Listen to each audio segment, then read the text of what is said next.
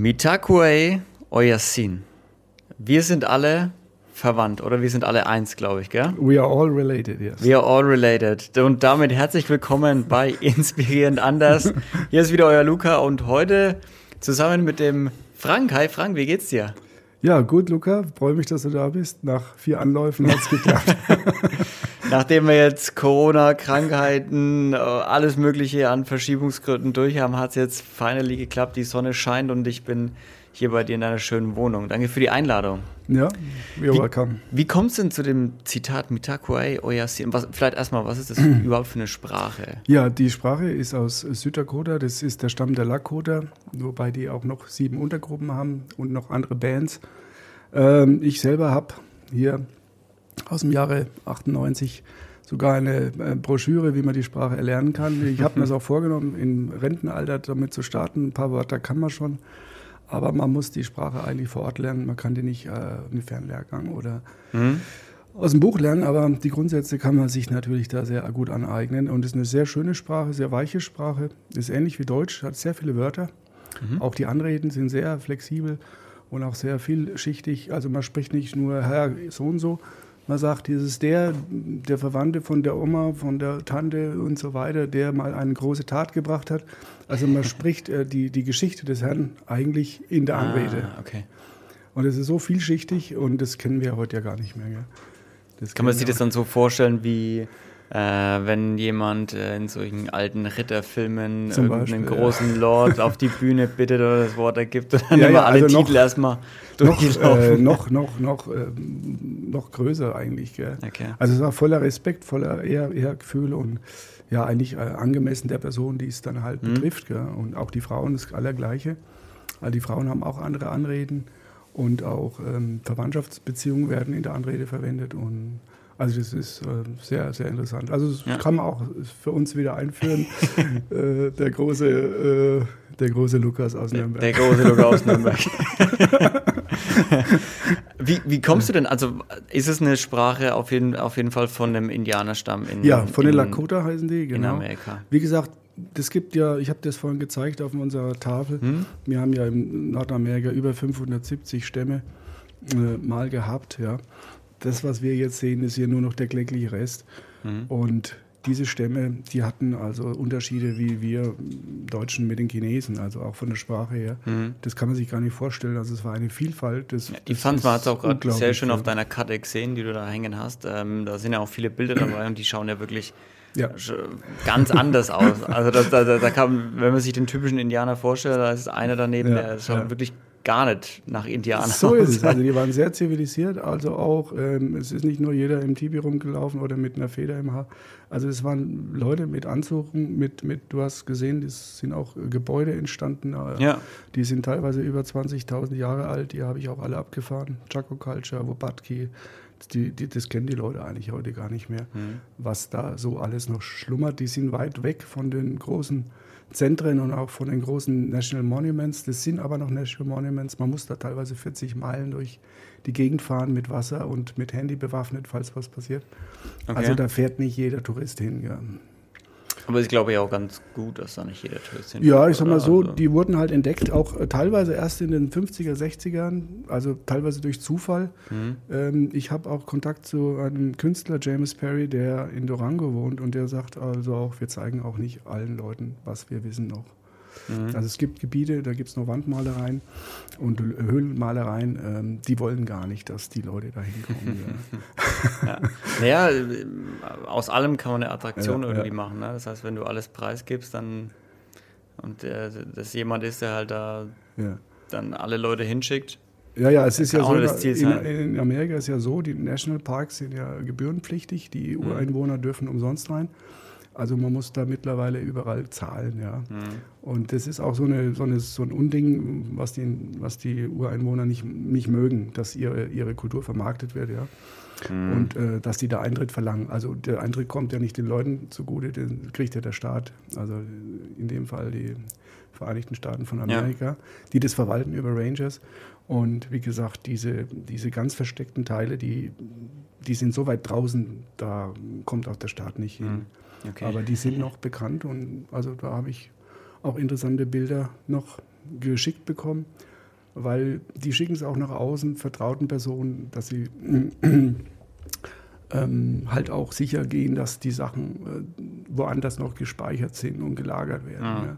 Sie weil, überdauern einfach. Weil, wie gesagt, manchmal ist es auch so, dass da drüben ein Tornado kommt oder eine Hütte brennt ab oder äh, Internet fällt aus oder einer verliert seinen Laptop und so sind die Sachen halt noch immer irgendwo äh, zwischengespeichert. Ja.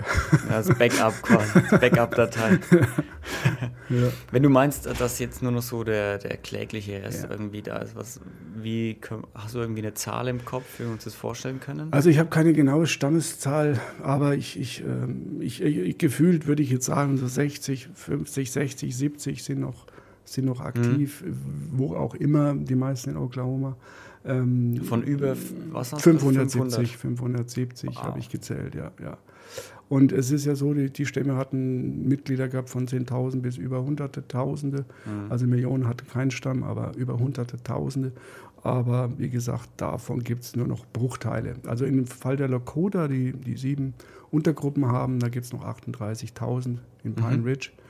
Und wie gesagt, diese 38.000 ist auch eine Schätzung aus dem Jahr XY. Ähm, ich glaube, da gibt es jetzt keine aktuellen Zahlen, wobei die äh, Ureinwohner sich nicht gerne an, an, an Zählungen beteiligen. Mhm weil sie mhm. nicht wissen, auch wo, wo, die Zahlen landen und was mit den Zahlen gemacht wird. Mhm. Äh, wie gesagt, nur eins zu, zu, den, zu den ganzen, zu den ganzen Corona-Zeugs. Also das war halt sehr schnell auf der Reservation. Also die wurden sehr, sehr schnell geimpft, also fast schon mhm. zu schnell.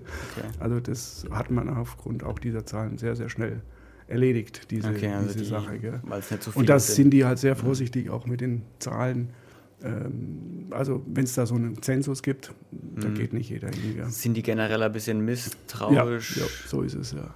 Gegenüber dem Staat und der Regierung? Ja, in dem Fall ist es ja sogar vielleicht sogar die, die eigene Tribal Government.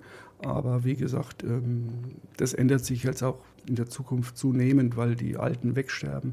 Es ist mhm. ja so, während Corona sind sehr viele Älter gestorben, die die Sprache noch konnten. Mhm. Und es war auch ein herber Verlust für die und ähm, die, die die Tradition dann ähm, weiterleben und aufrechterhalten, die werden halt immer weniger. Weil die Jungen halt arbeiten müssen, sich in die Städte bewegen und ja, das Ganze halt dann irgendwo mhm. der Kontakt abreißt. Gell? Sind es dann, äh, weil du es auch gerade meinst, dass sie jetzt Regierungen haben, ist dann ja. von diesem, man hat jetzt nicht mehr den typischen Häuptling irgendwo ja, doch, oder doch? Doch, doch, doch Chiefs gibt es, ja, ja. Ähm, ich hatte auch 2012 jemanden begleitet oder kurzzeitig begleitet, den Wendell Yellowbull, der war ähm, Chief der Lakota oder President, haben sie mhm. es jetzt genannt. Ähm, der macht hier regelmäßig äh, Besuche. In äh, München, Hallberg-Moos war er, ähm, geführt über eine Kontaktperson in Mannheim. Also der kommt eigentlich regelmäßig, aber jetzt während Corona ist er nicht gekommen, weil auch jetzt keine Veranstaltungen möglich sind. Ja, aber ähm, es gibt noch die Tribal Government, heißt die, und bestehend aus dem Präsident und also in den ihren Worten Chief. Aber ähm, ja, wie sich der zusammensetzt, wie der gewählt wird, da bin ich ein bisschen draußen. Aber ich sage mal so, diese Repräsentanten gibt es noch. Ja. Okay. Na klar. Die, die klassischen Häuptlinge mit ja, ja. Federschmuck. Äh, den ja, die, die, die haben das nicht immer auf. Meistens sind die eher western-like ge mhm. gekleidet mm. mit einer Lederweste und einem Hut und mit Boots, weil es einfach praktisch ist da drüben. Ja. Aber zu den Gedenkritten, wo wir ja auch 2007 waren, äh, sind die traditionell. Mhm. Da waren wir ja auch ähm, drüben. Und äh, das war schon sehr beeindruckend. Wobei es gibt vier, fünf Gedenkritte. Wir waren am Crazy Horse Ride dabei.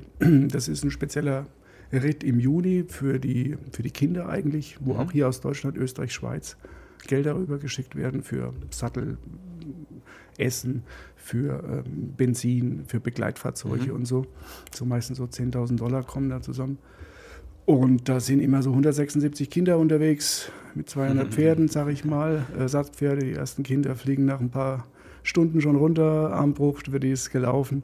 Also das ist auch so, meine Tochter wollte auch reiten, wir haben es dann nicht gemacht, weil die Pferde halt anders geritten werden, die werden ohne mhm. Sattel geritten, wobei die Scouts haben auch Sattel dabei, aber es ist natürlich schon ein Risiko, wenn du jetzt von Deutschland aus auf ein amerikanisches Pferd steigst und bist dieses Pferd nicht gewohnt. Gell? Und ja, definitiv. und äh, ja, aber es war schon cool. Wir sind auf dem Pickup hinten drauf mitgefahren, mhm. haben die ganze Sache begleitet. Es waren also 80 Meilen in vier Tagen. Okay. von Fort Robinson, Nebraska, wo Crazy Horse äh, getötet wurde. Ist es dann wie ein Rennen oder? Nee, das ist ein ganz gemütlicher Ritt eigentlich. Okay. Ähm, zwischendurch geben die mal Gas, aber der geht querfeldein. Ähm, und das sind 80 Meilen, das ist also schon stramm, also jeden Tag so 20 Meilen, das sind so 30 ja. Kilometer.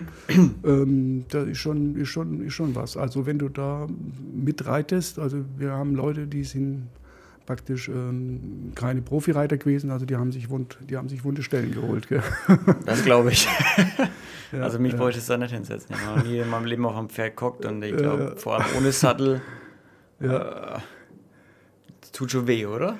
Naja, ich, also ich sag mal so, ich habe es auch nicht probiert, aber ähm, ohne Sattel ist halt wieder was anderes. Ähm, du kriegst halt das Pferd hautnah mit, sage ich mal, ja. ja. Und ähm, ja, eine Decke haben sie natürlich schon dabei, aber ja, es ist ein ganz anderes Reiten äh, wie bei ja. uns. Gell. Also das Pferd läuft auch von sich. Gell.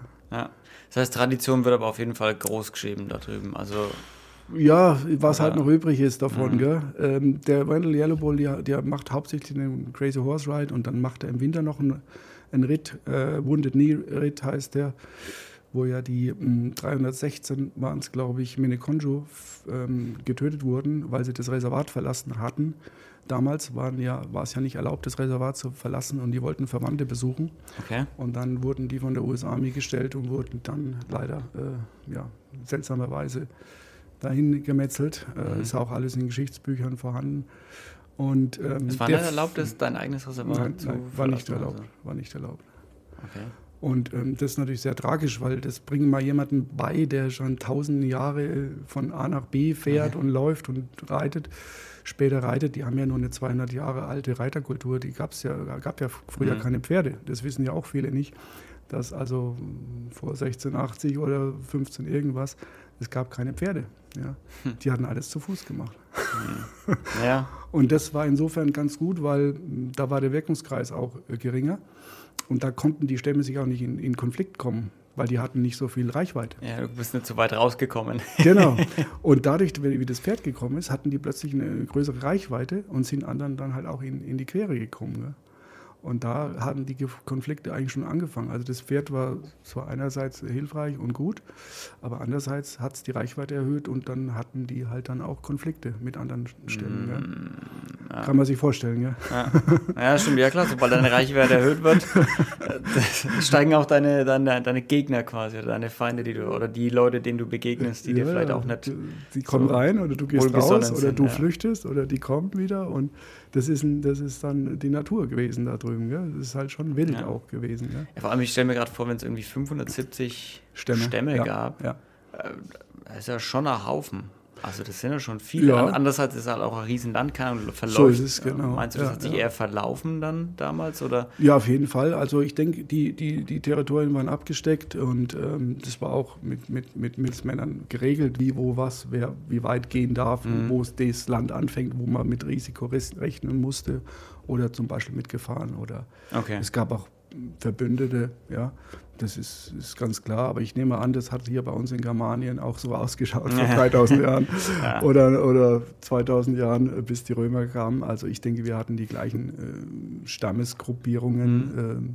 Äh, wie, wie da drüben ist ja ganz natürlich, ja, dass man, wenn man einen, einen, Stamm hat oder einen Familienstamm, das ist der kleinste Stamm, sage mhm. ich mal, dass, dass, dass diese Struktur sich auf der ganzen Welt äh, so verhält. Ja. Und das ist ja auch dieser einleitende Satz mit Takua euer Sinn, dass das eigentlich überall so ist. Ja. Also ob du nach Nordsibirien gehst oder nach äh, Australien zum Aboriginal, das, dieser Satz ist überall anwendbar. Ja. Ja, definitiv. Am Ende, wenn man es weit genug zurückrechnet, ne? die, die, die Stammbäume, dann hast du sehr viele Überschneidungen wahrscheinlich.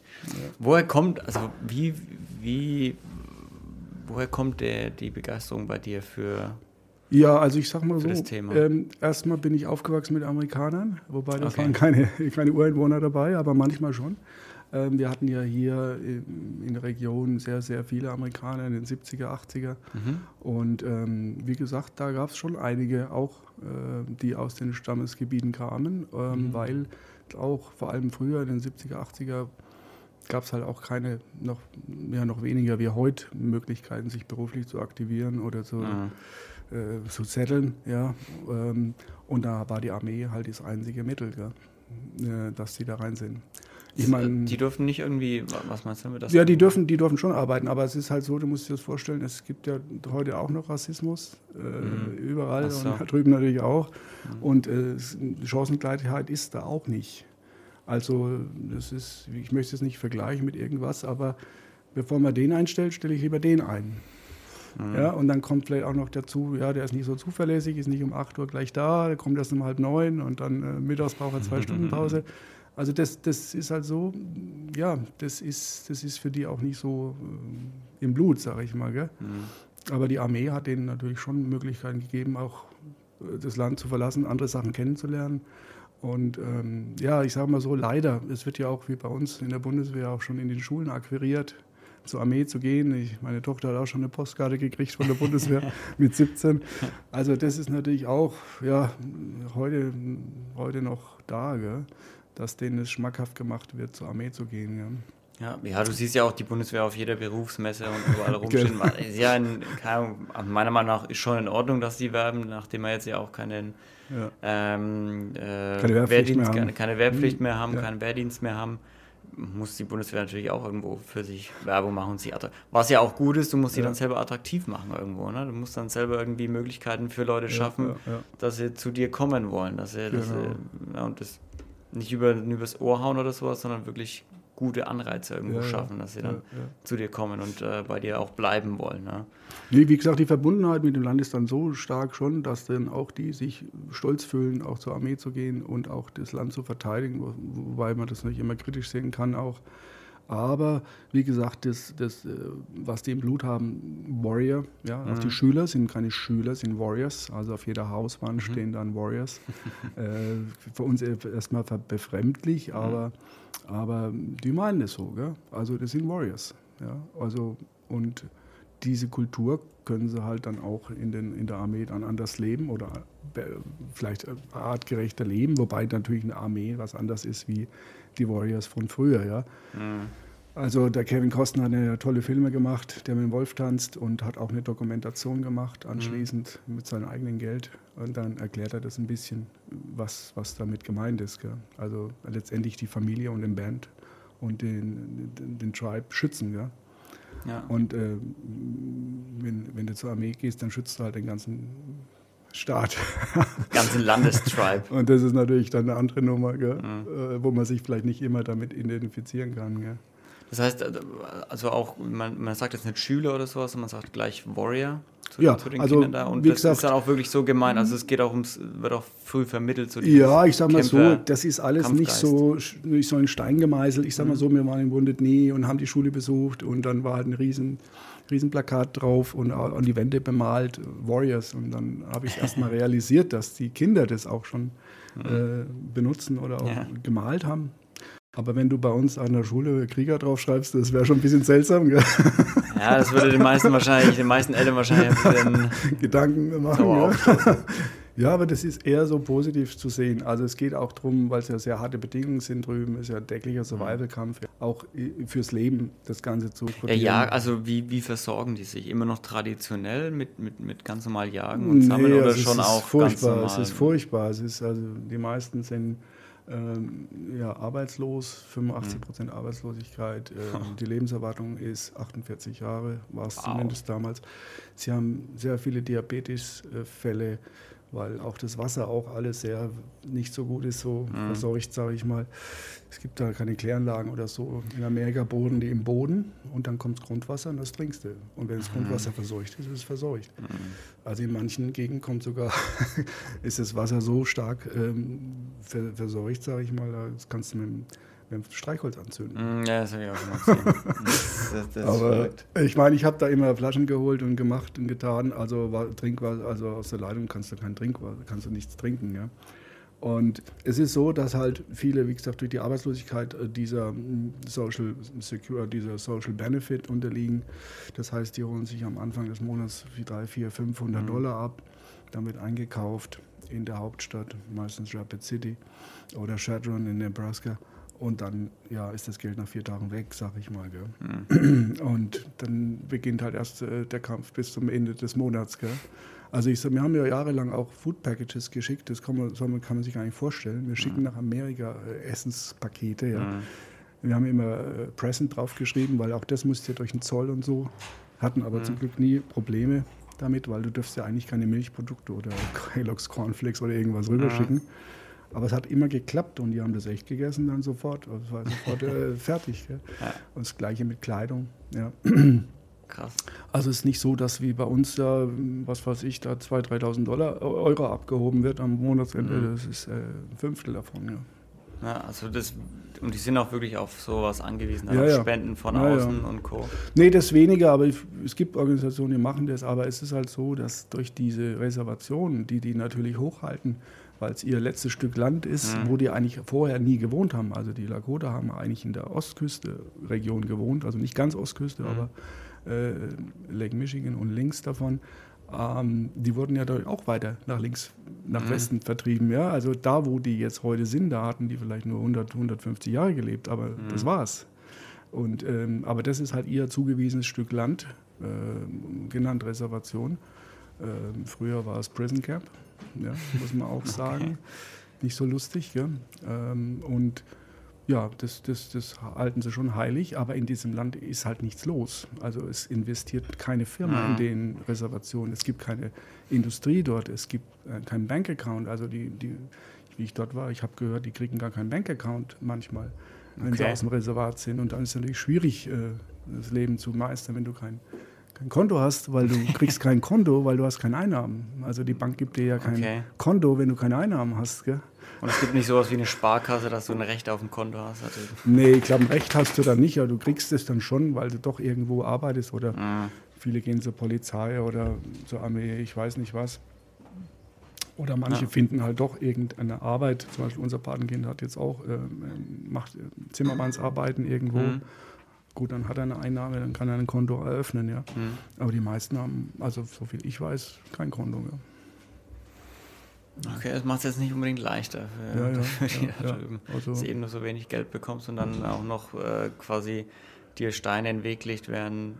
Und, und das sind ja nicht die einzigen Steine. Du hast ja vorhin auch gemeint, ähm, bevor wir angefangen haben aufzunehmen, mit dem Ausreisen, äh, Einreisen, mit dem Pass. Ja, das ist ein Thema auch für sich. Gell? Ja, ja. Also ich, ich kann es dir mal kurz erzählen. Also wir hatten, einen, wir hatten 2007 mit Jamna kennengelernt und wollten dann haben gleich einen, wie sagt man, Adoptionsantrag gestellt. also München. der Ichama ist äh, unser Patenkind, Patenkind, den wir dann seit 2007, 2006 kennen.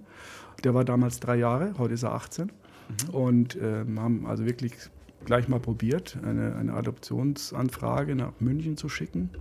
ZFFS heißt das, glaube ich. Mhm. Ich habe die auch noch hier. Und ähm, gut, in unserem Fall wurde die gar nicht bearbeitet. Ja. Okay. Ähm, Parallel ist es drüben so, dass Kinder, also Jamla ist unter Custody, also Betreuung mhm. seiner Tante, dass die äh, amerikanische Regierung äh, Indianerkinder gar nicht ausreisen lässt. Ähm, mhm. Das hat verschiedene Gründe. Einmal vielleicht aus der Gefahr, dass dem was passiert oder verschleppt wird. Mhm. Gab es anscheinend auch schon Fälle. Aber äh, er unterliegt der Tribal Government. Ja? Den Juvenile Court heißt es. Und ähm, das ist also von drüben wäre es auch nicht einfach gewesen oder bis unmöglich. Und hier wussten die auch gar nicht, was sie damit anfangen sollten. Ich meine, bei uns so viele ja. Adoptionsanträge aus Amerika gibt es wahrscheinlich nicht geben aus Deutschland. Ja, ja. Und das ist halt auch verrückt. Wir mussten dann also leider akzeptieren, dass er drüben bleibt und mhm. aufwächst. Wir haben halt versucht, mit Paketen zu unterstützen, mit Geld. Jetzt ist er 18, jetzt wollten wir ihn holen während Corona, letztes Jahr im Mai, weil er 18 war. Mhm. Haben wir gedacht, naja, jetzt geht's, jetzt ist er 18 und dann da ging das los mit Passport, ja. Also du gehst da drüben zu einem Postoffice, musst dein Passport holen und in seinem Fall ist es halt so, wenn er den US-Passport hat, dann verliert er den Tribal-Passport. Wurde uns gesagt. Und das heißt, es sind im Prinzip zwei verschiedene sind zwei Nationalitäten. Genau, ja, ja. Also das ist eine Nation in der Nation. Also die, ja, oder viele die, Nationen. Die, die, Nation of Lakota, äh, die versuchen ja auch ihren Status auch souverän mhm. zu erreichen, aber das ist wahrscheinlich nicht möglich. Ähm, wenn sie das Land verlassen. Also es gab schon Fälle, da sind die mit dem Tribal Passport ausgereist und wollten zurückreisen und sind nicht reingekommen von der Homeland Security. Okay. Und die sind dann über Kanada, sind die über die grüne Grenze gelaufen. Also da waren so ganz einfache Geschichten. Da wurden die zum ah. Fußballspiel oder zum Cricketspiel eingeladen nach London oder irgend sowas. Ah. Und dann sind die einfach weil sie nichts gedacht haben oder nichts dabei gedacht haben, sind einfach ausgereist mit dem Tribal-Passport und mhm. die sind nicht mehr reingekommen. Und das ist schon verrückt. Gell? Und wenn du den, den US-Passport holst, da gibt es irgendwelche Verbindungen, wo du dann ähm, deinen Tribal-Status äh, reduzierst oder verlierst. Ich ja. bin nicht ganz schlau geworden. Ähm, theoretisch ist es möglich, aber er konnte keinen Passport bekommen. Okay. Das heißt, er bleibt jetzt auch erstmal ja, drüben ja, ja, in Amerika. Er ist erstmal drüben. Ähm, wir haben jetzt noch sein Auto fit gemacht und haben äh, gehört, er hat jetzt einen Job gefunden und ja, jetzt, jetzt, gucken wir mal, wie sich es bei uns entspannt, dass wir dann wieder einen Gegenbesuch starten. Mhm. Und, aber ich denke, irgendwann, irgendwann ist dieser Passport erreichbar. ja, ja. Möglich, also die Hoffnung nicht aufgeben auf jeden ja, Fall. Ja, Hoffnung nicht aufgeben. Nochmal zurückkommen zum, ähm, weil wir da ein bisschen abgeschweift sind mit, wie bist du dazu gekommen? Wie ist es dazu gekommen? Also du bist unter vielen genau. Amerikanern aufgewachsen. Genau, irgendwo. das wollte ich sagen. genau, da waren auch ein paar Ureinwohner dabei. Ansonsten hat mich eigentlich eher so die Architektur äh, zu dem Thema gebracht. Ich mhm. habe da ja schon ein paar Bilder gezeigt.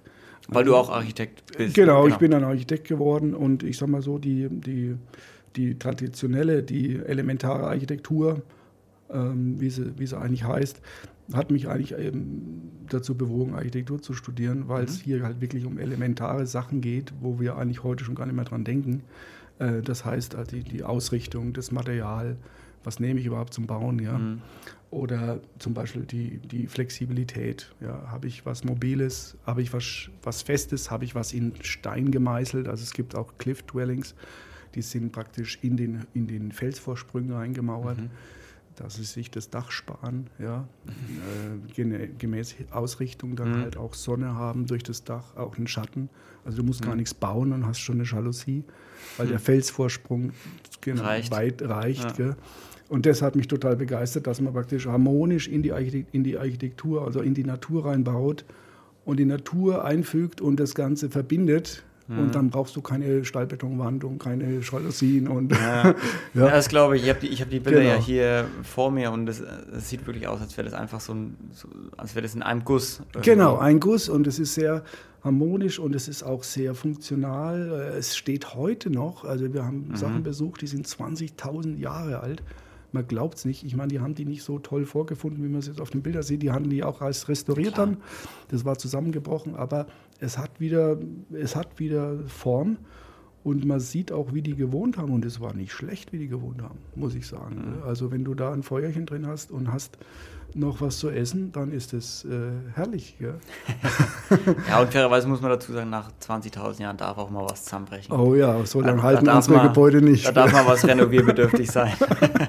ich meine, unsere Gebäude haben eine Haltwertszeit mit Stahlbeton 40, 30, 40, 50 Jahre. Mhm. Ja, das war's dann, ja, die Glasscheibe. Wirklich so kurz? Ne? Ja, ja, ja, ja. Also bei den Brücken ist es ja auch ganz extrem, also durch das mhm. Salz. Gell?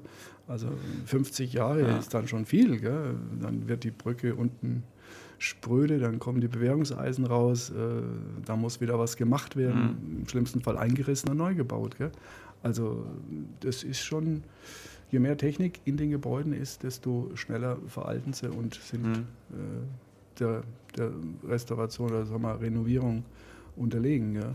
Und das habe ich auch immer versucht zu vermeiden, aber es ist teilweise heute mit den Energieauflagen gar nicht mehr möglich, äh, funktional äh, speichernd mhm. oder ich sag mal, ja, wie du, wie du die Bilder siehst, so harmonisch in die Natur reinzubauen, weil du halt ein Neubaugebiet hast oder ein Industriegebiet ja. und das muss jetzt so ausschauen. Allgemein glaube ich in Deutschland auch schwierig, weil du ja auch einfach so beengt bist in Deutschland, oder? Ja, also du hast ja nicht so viel, nicht annähernd genau. so viel Platz wie. Ja, ja, ich war mal drüben, ich habe meinen Freund besucht, mit dem ich aufgewachsen bin, Paul äh, in Ohio, der ist jetzt Sheriff dort. Und da, hat er eben, äh, da war ich drüben als Gast und da haben sie mich natürlich gelöchert, die Leute. Ja, Germany, Germany, äh, wie viele Leute habt ihr denn? 80 Millionen, habe ich gesagt. Wow, so, so viel. Habe ich gesagt, ja, but on the size of Ohio. Also wir haben in ja. Deutschland die Fläche wie in Ohio, West mhm. Virginia, mhm. das schätze ich jetzt mal, ja, und haben 80 Millionen da drin und die haben 300 Millionen auf einer Fläche in mhm. ganz Nordamerika. Also das, das ist schon eine Nummer. Also da gibt es schon viel, viel, viel mehr Platz. Gell? Ja, klar, definitiv. Ja. Also allein wenn du dir das Land anschaust, wie, wie wahnsinnig groß oder wenn du, wenn du dir allein anschaust, wie lang du von, von einem Ende zum anderen fliegst, Ja, genau. Die fliegen alle, ja. Die ja, ich dachte mir immer, als ich in, als ich in Brasilien gewohnt habe, war das immer so, okay, wenn ich von ganz unten nach ganz oben fliege, war ich irgendwie acht Stunden oder so. Also, Wahnsinn, du denkst ja. so, was? Ja, also in Amerika finden am Tag so 100.000 Flugbewegungen statt. 100.000. Das kann man sich gar nicht vorstellen, so nee, eine Zahl. Kann nicht vorstellen. Ich meine, bei uns sind es vielleicht auch 10.000, aber das ist schon eine Nummer. Und äh, klar, die viele fliegen. Also wie wir Bahn fahren, fliegen die. Ja, ja definitiv. Ich meine, Inlandsflüge kannst du da nicht verbieten in Amerika. Sagen wir so, die Diskussion ist obsolet die von vornherein. Ja. Genau. Und wann warst du dann das erste Mal drüben? 2006, also, 2007? In, nee, nee, ich, ich, war früher. Ich hatte, ich hatte mh, mm, Fachabi gemacht, Bundeswehr und dann habe ich am Sonntag gearbeitet, Maschinen geputzt äh, für einen großen Kaffeemaschinenhersteller und habe dann meine 2000 D-Mark zusammen gehabt und dann ging es rüber, 1990. Oh, 90 schon. 1990, ja. ja. Und da sind auch die Aufnahmen entstanden. Hm. Und ich habe 93 Architektur angefangen zu studieren. Ah, das heißt, es war wirklich Gleich der danach, Auslöser, ja. dass du gesagt ja, hast, okay, krass, ich, ich will das auch genau, in Deutschland machen. Genau, also es gab ein paar Architekturfächer, die waren sogar gar nicht so weit weg davon. Zum Beispiel elementare Architektur oder hm. Grundlagen der Architektur. Wir hatten tolle, tolle Professoren, die da auch noch einen, Bezug dazu hatten. Die hatten also keine Bilder von antiken Bauten oder von älteren Bauten oder modernen Bauten. Die hatten echt diese elementare Architektur in ihren Dia. Mhm Schauen mit eingebaut und ähm, das, das war mein Lieblingsfach, sage ich mal. Und jeder Entwurf, den wir machen mussten, hatte ich natürlich versucht, äh, mit diesen Parametern und Grundsätzen, die ich wichtig fand, zu bauen ja, oder zu, zu designen. Ja. Aber später im Beruf ist es natürlich dann fast verschwunden alles, weil halt das tägliche Leben halt anders ausschaut auf den Baustellen wie, wie, äh, wie so das eine elementare Architektur. Ich hatte noch mal ein paar Kontakte in die Schweiz, die sind ja sehr innovativ. Die hatten Altenheime gebaut oder ein Krankenhaus und da war eine Stampflehmwand drin. Ja. Also da hatten die okay. an der Südseite, wo die Älteren sich aufhalten. Wir mhm. haben ja hier auch so Balkone, aber da ist es irgendwie ein bisschen kühl und windig und zugig. Mhm. Dann haben die auf die Rückseite eine Stampflehmwand gebaut von 1,20 Meter. Und die hat sich dann so aufgeheizt und da waren die, die, die Alten dann immer davor gesessen und haben eine Wärme abgekriegt. und das ist natürlich Sehr praktisch, gell? Und die hatten Voll. die dann auch äh, farblich so gelassen, sichtbar nicht verputzt. Mhm. Und da hast du halt die Schichten gesehen des Stampflehms, wie mhm. die einzelnen Schichten. Und es hat ausgeschaut wie so eine Welle. Gell? Und, äh, und das haben die Schweizer schon ab und zu mal noch drin. Mhm. Auch mit Stahlbeton natürlich, aber wie gesagt, sowas findest du in Deutschland fast nicht. Mhm. Dass praktisch Leute oder Architekten elementare Architektur in ihren Gebäuden äh, einbauen, um auch eine Struktur wiederherzustellen ähm, oder auch ähm, zum Beispiel so ein toller Wärmeeffekt wie eine Wärmestrahlung mhm. äh, jetzt im Sommer ja, oder in den Übergangszeiten. Das, ähm, also da musst du schon suchen. Es gibt eine, Feld, eine, Feldkirche gibt es irgendwo mhm. da oben Richtung Köln vom Peter Sumtor. Die ist in Stampflehmbau, die ist super. Da kann man sich echt mal gut anschauen, mhm. was das bedeutet. Aber sonst fallen mir da nicht viele Gebäude ein, wo solche Elemente eingebaut wurden. Ja. Weil es nicht gewollt ist oder weil die Architekten nicht mehr die Ideen nee, genau. haben dazu? Die Architekten oder? sind so weit weg von der Materie, glaube ich, äh, des Designs. Im Vordergrund würde ich mal sagen, die Funktionalität natürlich dann auch. Aber ich glaube, da könnte man wieder einen Bolkenschlag ähm, mhm. machen, vielleicht auch durch die Sendung, dass das vielleicht einmal wieder ins Gedächtnis äh, kommt ähm, Mensch, das stimmt, äh, Back to the Roots, ja, was, was haben die damals gemacht? Äh, Baustoff Lehm habe ich mich sehr stark beschäftigt mit. Ja. Am Anfang ähm, gibt es auch ein Lehm-Zertifikat, Lehm, ähm, Lehm-Workshop und so weiter. Es ist leider alles über die Jahre ein bisschen verschwunden. In den 90er gab es so eine Öko-Highlight, Öko, Öko mhm. so Öko-Hype. Äh, da war ein bisschen was mit Lehm. Vor allem im Badezimmer ist das sehr praktisch, weil da hast du keine beschlagenen Wände äh, keine beschlagenen äh, Spiegel oder Fensterscheiben. Mm. Der Lehm Ach, nimmt die Feuchtigkeit auf ah. und äh, gibt es dann zeitversetzt wieder ab, wenn er muss oder wenn er, wenn er will. Mm. Ähm, das sind tolle Effekte, weil wenn du heute gefließte Bäder hast, das läuft ja die Brühe, läuft ja die Fliesen runter. Ja, so, hey, wenn du duscht oder was, ein wenig länger und auf heiß, du musst ja, im Prinzip ja. immer abziehen und trocken machen. So ist es. Also das ist so, so ein Anwendungsgebiet, der Lehm, also der Adobe heißt der hm. in Amerika, der ist ja hier auch in den Bildern zu sehen und das war halt der Baustoff ähm, schlechthin, ja. Die Erde, ja. Ja, ich meine, wenn Erde ist halt auch überall da. Ne? genau. ja, ja, ja. Macht das, auch Sinn, dass du das verwendest dann. Genau, da habe ich, so ein, hab ich so ein Bild. Ja. Das sind jetzt zum Beispiel mobile Bauten, die kann man auch sehr schnell ah, wieder abbauen. Die wurden bespritzt mit oder beworfen mit Lehm, ja? Ähnlich mhm. unserem Fachwerkhaus. Aber das ist dann die Struktur unten drunter, weil das sieht, also das, das sieht aus wie so eine Art Iglu halt aus. Ein Holzskelett, ein Holzskelett. Holzskelett. Dann, ja. Und das, wenn die dann gehen, bauen die das Holzskelett wieder ab? Ja, oder sie lassen es einfach zurück. Ja. sie lassen es einfach stehen. Okay. Sie lassen es zurück, ja. Ja. ja. Das sieht sehr praktisch aus. also es ist praktisch, quadratisch praktisch gut, ne? Ja, ja, wobei es rund ist, gell? Nicht quadratisch. ja. Was hatte ich, was hatte ich so, ähm, also wenn du jetzt halt auf die, auf die, wenn du es halt 93? Ähm, 93, ja. Wenn du es halt 93 dabei. machst, also jetzt halt fast 30 Jahre. Ja, ja. Hat es, hat, war das am Anfang schon so, wie du es jetzt halt beschreibst, oder war das am Anfang nee. noch so, wo du gesagt hast, nee, ich konnte wirklich das auch umsetzen? nee, also ganz umsetzen konntest du es nicht. Also wie ich in den Büros gearbeitet habe und so, habe ich manchmal abends daheim noch den Entwurf für mich nochmal gemacht, mhm. um halt wieder meine, meine Richtung zu kriegen. Du konntest das nicht verkaufen, weil, wie gesagt, die damaligen Inhaber, die hatten dafür natürlich kein, kein, ja. kein Bewusstsein.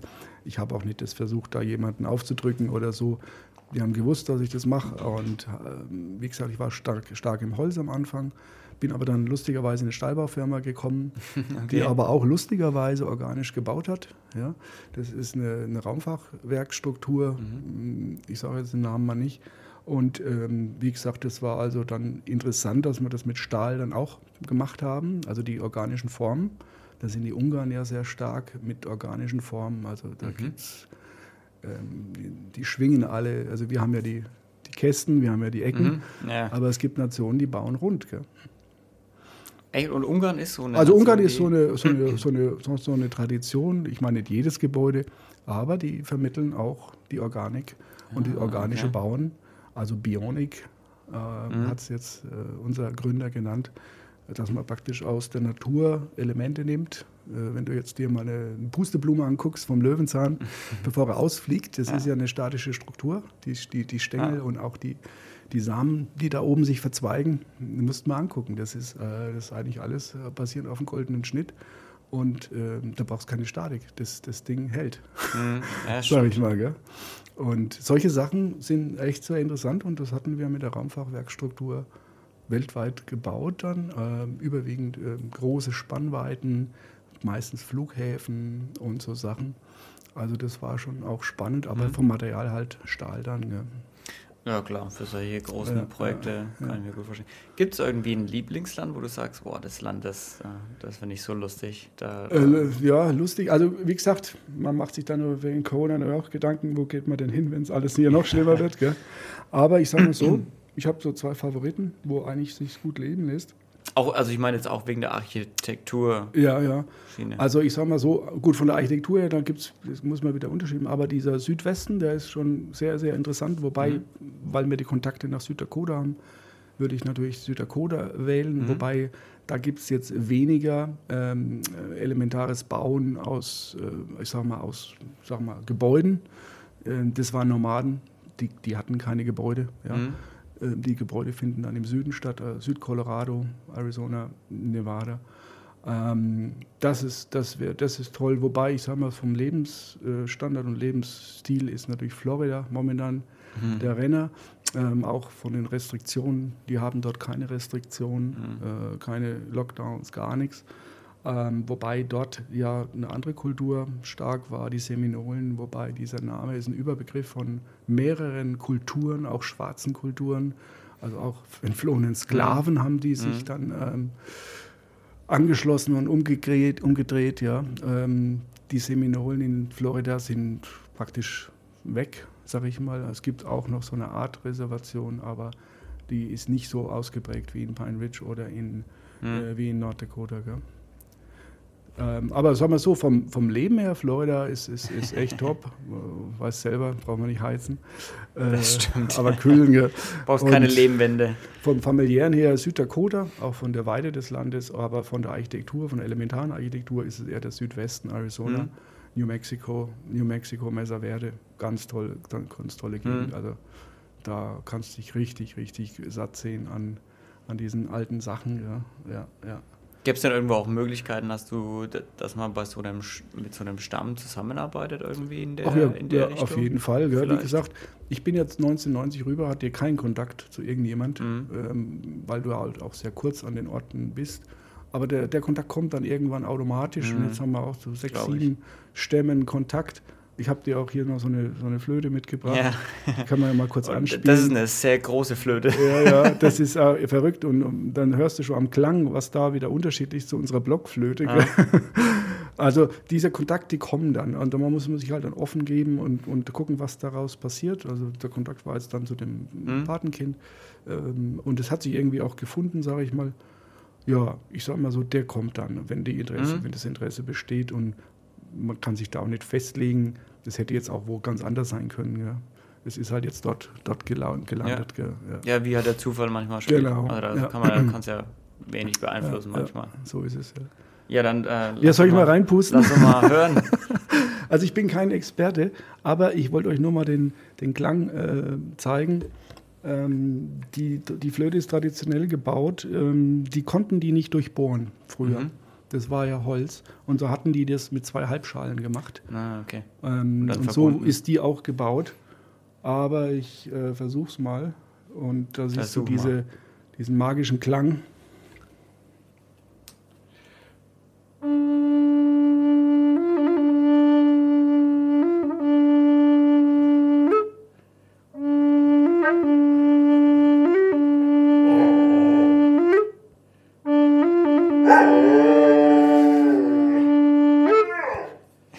Ja, das Lustige ist, der Hund, der reagiert sofort auf die, auf die Schwingungen. Ja, ich sehe schon. Und der macht da gleich.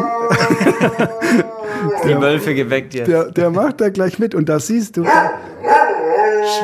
Da siehst du, da ist irgendwas in dieser, in dieser Schwingung, in, dieser, in, dieser, in diesem Flötenklang, was den animiert. Das macht er bei einer Blockflöte nicht. Ja, das glaube ich. so, jetzt stoppe ich ihn mal. Frank, sehr cool. Du, wir haben, äh, wir haben jetzt fast die Dreiviertelstunde schon erreicht okay, beim super. Quatschen. Fantastisch. Ich würde sagen, ähm, ich, hau, ich hau dir jetzt nochmal so ein paar Fragen um die Ohren ja, genau. mit. Was würdest du denn den Leuten empfehlen, mal, sich mal anzuhören von dem, so, was ist dein Lieblingslied momentan? Boah, Lieblingslied, da gibt es sehr viele, wobei die alle in, den, in, den, in, den, in der Vergangenheit äh, spielen. Da habe ich mich jetzt gar nicht drauf vorbereitet, aber ich sag mal so, ähm, es gibt ein Lied, das habe ich bei der Beerdigung meiner Mutter gespielt. Das heißt ähm, City Boy von Cap Mo. Cap Mo ist ein Blues-Sänger.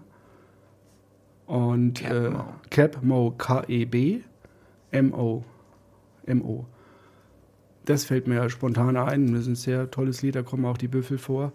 Mhm. Ähm, wobei City Boy, müsst den Text mal hören, was er damit ja. meint. Ansonsten fand ich immer sehr gut Van Morrison, mhm. wenn ihr den noch kennt. Ich nicht. Kennst du nicht? Echt nicht, gell? Das denke ich mir, gell? Ist ein irischer, irischer mhm. Sänger. Ähm, Avalon Sunset ist sein Album gewesen, Avalon Sunset. Mhm. Van Morrison. Und wie gesagt, früher hatte ich selber Gitarre gespielt. Ich habe dann aufgehört beim Tod meiner Mutter 2009. Ich müsste mhm. eigentlich wieder mal anfangen. Äh, Christy Moore ist ein irischer äh, Folksänger. Christy Moore. Christy Moore, okay. Christy Moore wie Roger Moore, nur ja, Christy Moore. Moore. Und der hat also auch einen wahnsinnigen Drive. Äh, den hatte ich mal in Frankfurt an der Alten Oper erlebt. Hm. Allein drei Stunden Wahnsinn, was der oh. mit der Gitarre gemacht hat. Er war nur entspannt auf dem Stuhl gesessen. Hm. Ähm, also Christy Moore ist auch ein toller, toller Sänger. Ja. Was würdest du den Leuten empfehlen, was sie sich mal durchlesen sollten an Buch?